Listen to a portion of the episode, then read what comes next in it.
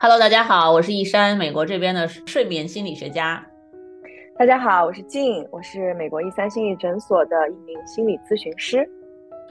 哎，静啊，你知道最近湾区在下雨啊，然后呢天气又冷，我发现下雨的时候呢，我白天就会觉得懒洋洋的。那周末没什么事情，我就特别想要在床上躺一躺，哎，有时候一一不小心就会睡过去。没错，下雨天的时候，你听着窗外的雨声，特别的助眠。我有时候吃完午饭以后，就觉得，哎呀，什么时候能够到晚上呀？你这还是很有自制力的。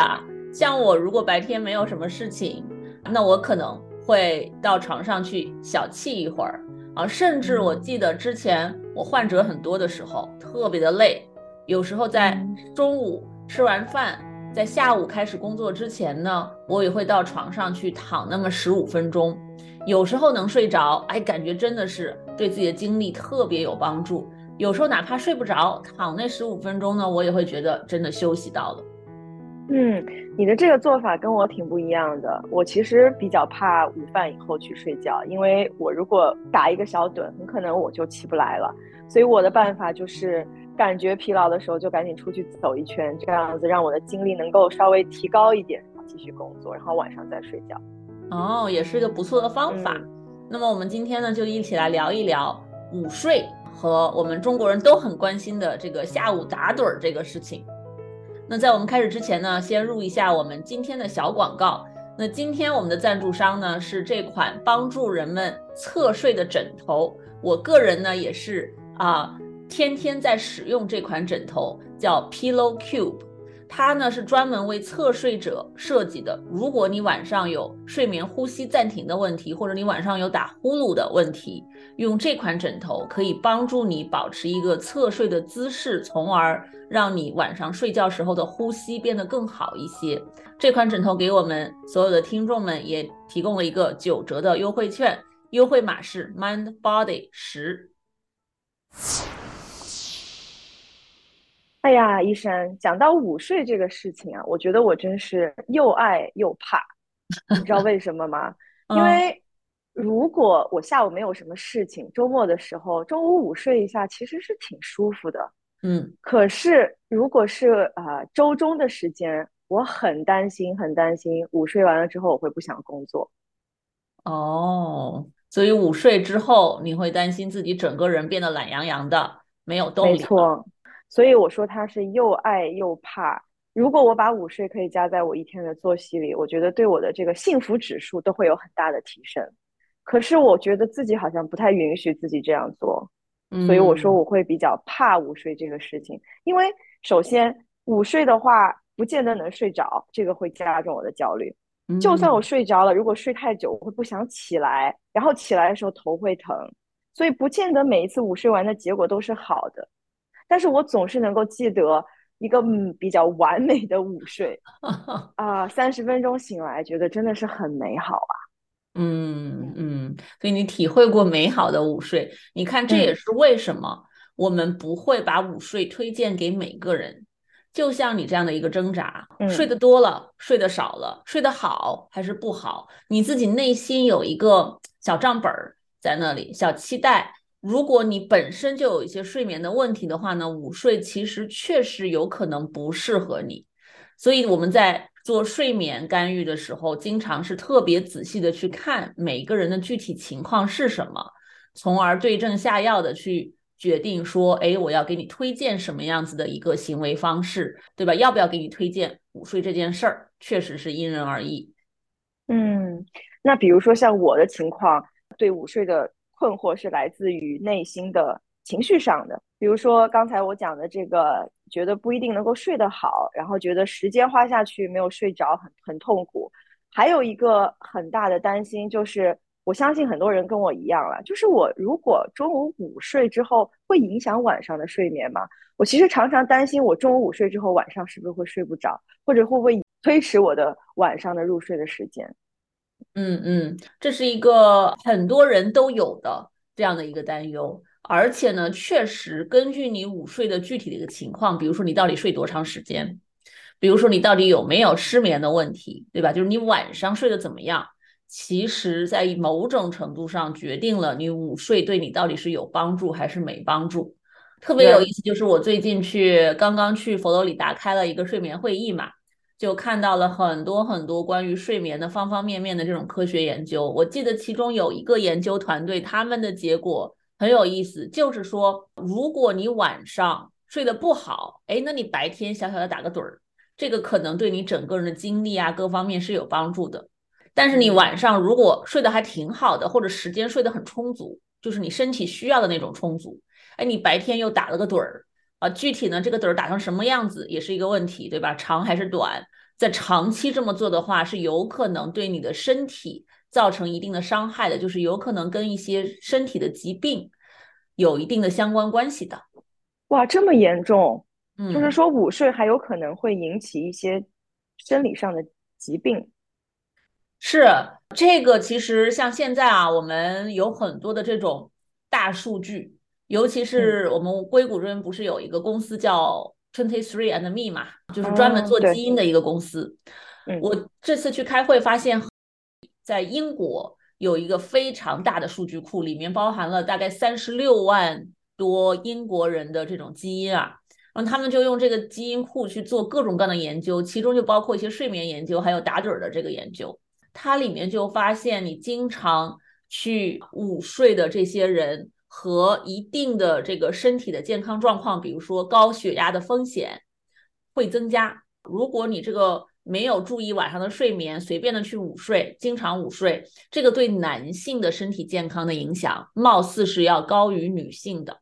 就你看，有很多这种不同的研究会出来，但整体我觉得他们会警示我们。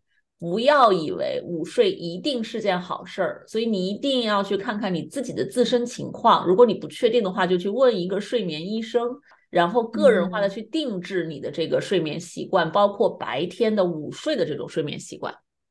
嗯，天哪啊，真的是太有意思了。所以这个午睡对男性的影响，居然比对女性还要大。哎，这个跟我。看到的这个历史上的数据有点不太一样，就是我听说达芬奇啊、爱因斯坦啊，还有这个丘吉尔，他们其实都是出了名的午睡魔王，他们 都很爱午睡，所以他们三个人都喜欢 power nap。对，你看这些不不光是说他们是男性哦，其实历史上包括现代，我知道有很多运动员，嗯，他们为了让自己在他们职业上的一个表现更好。他们其实都会用这样的一个小的 power nap，对吧？可能就十到二十分钟，不超过半个小时，这样一个小的午休的时间，来帮助自己在一天的中间 boost，来提升一下自己的整个的精力状态。呃，所以说呢，午睡不一定是只有害处，对于很多人来说，也确实有很多的研究，包括对于一些学生的研究。就是说，power nap 这个事情，它的好处也是确实存在的。没错，power nap 的好处是指需要睡着吗？还是只要休息十五分钟，这个好处都是有的？因为我的一个朋友告诉我说，他其实不管 power nap 能不能睡着，他只是中午的这个十五分钟就是在努力休息，用努力休息这样一个态度。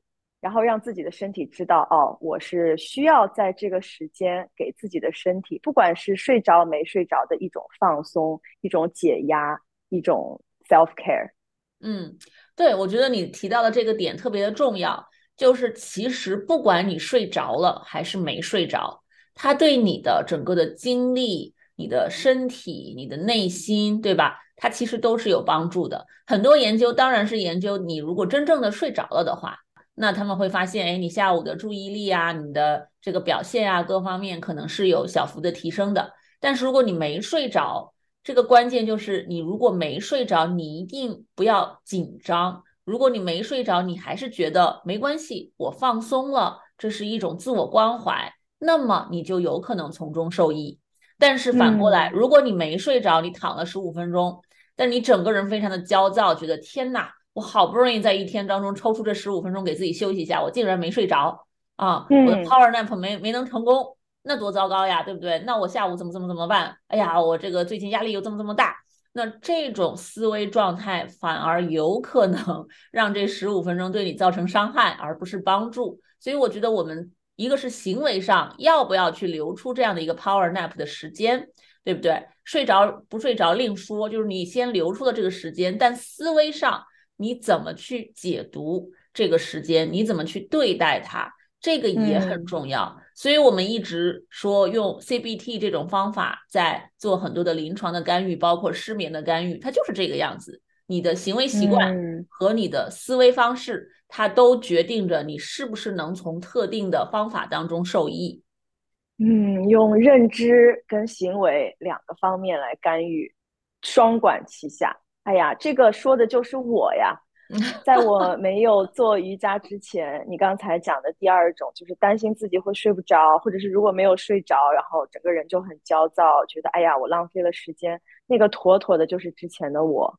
所以后来就通过瑜伽练习，然后通过自己学习心理咨询，然后慢慢慢慢的把这个心结给放下了。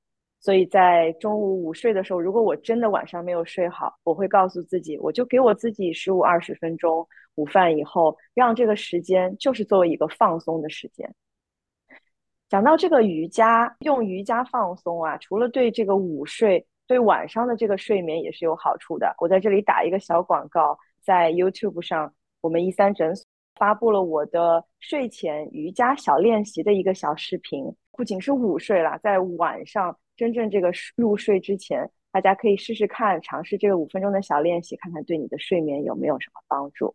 嗯，对，也欢迎大家关注我们最新上线的英文的频道啊，Mind Body Garden Psychology，在 YouTube 上你可以看到静带领的这个睡前放松瑜伽，非常的棒，是用英文做的啊，但是这些姿势我跟着做了一遍，我觉得真的是让我非常的放松啊，这个也放在了我们七天睡眠小挑战里面，当时很多参与挑战的人呢，大家也都反映。静带领的这个瑜伽练习特别特别的有帮助。嗯，谢谢。午睡是有一定的文化传承的，对吧？像我知道中国文化里面，我们从小长到大，被家长拽着午休的是非常多的。所以，包括我现在知道国内的很多老年人，他们已经养成了这样的习惯，不管怎么样，中午都要午休一下。在嗯欧美文化这边。你会发现，哎，午休不是一个非常普遍的文化。那我觉得你整个在这个文化里面，也会帮你对这个午休的呃接受度会有所不同。嗯，而且你从小到大有没有养成这样的习惯，可能跟你到底能从午休当中获得多少益处呢？是可能也是有一些关系的，只是这方面的研究还比较少，我们没有办法下一个定论。嗯，真的是这样。我觉得来美国之后会发现，好像有些人认为午睡是一个衰老的表现，非常非常不愿意午睡。就是像我开始讲的，他们会利用午睡的这个时间，就是吃完饭有一点困的这个时间去健身，然后把自己的这个精力啊，然后再提高起来。这个是非常常见的一个现象，和我们这个传统的东方的啊中午要小睡一下，真的是挺不一样的。对，但是这种动起来的方式也很好。我们在治疗失眠的时候，有时候也会鼓励一些人去用。所以你看，这些方法都在那里，但他们之间可能没有办法很好的融合，就是要看每个人的具体情况了。很多其实睡眠专家们，就像我们经常做临床治疗的人啊，我们会觉得，你如果经常性的需要午睡，而且要睡很久的话。那这个可能在指代你背后有一些未被发现的深层次的睡眠问题或者健康隐患，嗯，包括午睡之外，你如果每天晚上都要睡很久很久，九十个小时、十几个小时，你白天还要再午睡，就是你每天睡得很多，那这个可能也指代有一些隐藏性的健康隐患。所以，我们睡眠这个东西呢，不是说越多越好的，那打盹儿这个东西也不是越多越好的。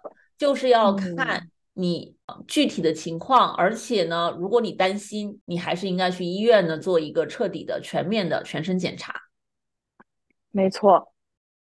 啊，今天聊完关于午睡的这个又爱又恨，又让我的心结打开了一些，觉得好像可以更大胆的去让自己打个十五分钟的盹，努力休息个十五分钟。对，所以你看，我觉得。啊，我们不需要说条条框框，什么样的人适合午休，什么样的人不适合午休，好处还是坏处，其实就是根据你自己的情况，对吧？你要是晚上严重睡眠不足，那你去午休一下无可厚非，但是关键还是要放过自己。不管你选择做什么，你不要在脑袋里面不停的，对吧？有个小人在敲打自己，在责怪自己，在吓自己。我有时候觉得。呃，这些比真正你在做某种行为更可怕啊！它对你的伤害会更大。没错，自己不要成为自己的敌人，而是应该成为自己的盟友。哈哈，对我很喜欢这句话。那在今天节目结束之前，我还想到一个从朋友那里听来的小故事。我有一个朋友特别擅长午睡，但是呢，他更擅长的是。怎么样能够在公司里午睡的时候不要被老板发现？他的办法就是，就是找到一个地方，然后对着大大屏幕，然后在屏幕后面，然后头歪歪侧着靠向椅背，别人以为他在工作，其实他在偷偷的睡觉。哇，这个怎么让我想起来当年在高中的时候，听着什么物理课，对吧？我就 特别想睡觉。那个时候你还要撑着，后面又没有椅子背帮你，哇，你又不能头埋下去，所以我记得当时可辛苦了，要在鼻子下面涂很多的风油精。哦，你是这 样，保持一个清醒状态，或者就是戴一个眼镜，上面画上你的眼睛。呃，这个我们老师肯定是看得见的，这个太可怕了。哎呀，真是让自己中午可以得到一定的放松，真的是好处很多，可以采用的方法也很多，找到自己最适合自己的方法，真的是挺重要的。好的，那我们这一期关于午睡的啊小科普、小讨论就先到这里。你对于午睡怎么看呢？都欢迎在节目下方留言告诉我们。那如果你有失眠的困扰呢，欢迎选购我的线上失眠课程。呃，疗程呢是四个星期，用的方法是 CBT for Insomnia，就是针对失眠的认知行为疗法。那每周呢，我都会在线上提供答疑。这个方法的治愈率呢高达百分之九十以上。具体的信息可以参考我们的网站 mindbodygarden 点 com 斜杠失眠。嗯，同时也欢迎订阅我们一三心理诊所的邮件科普 newsletter，下载免费的电子书。每个月呢，我们都会送出睡眠干货小知识和小建议。好，谢谢大家的收听，我是一山，我是静，下期再见，拜拜。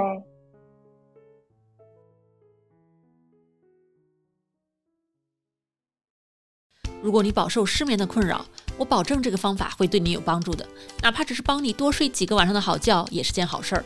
过去这么多年里，我的这套课程和方法帮助了全球很多的华人，治好了他们的失眠。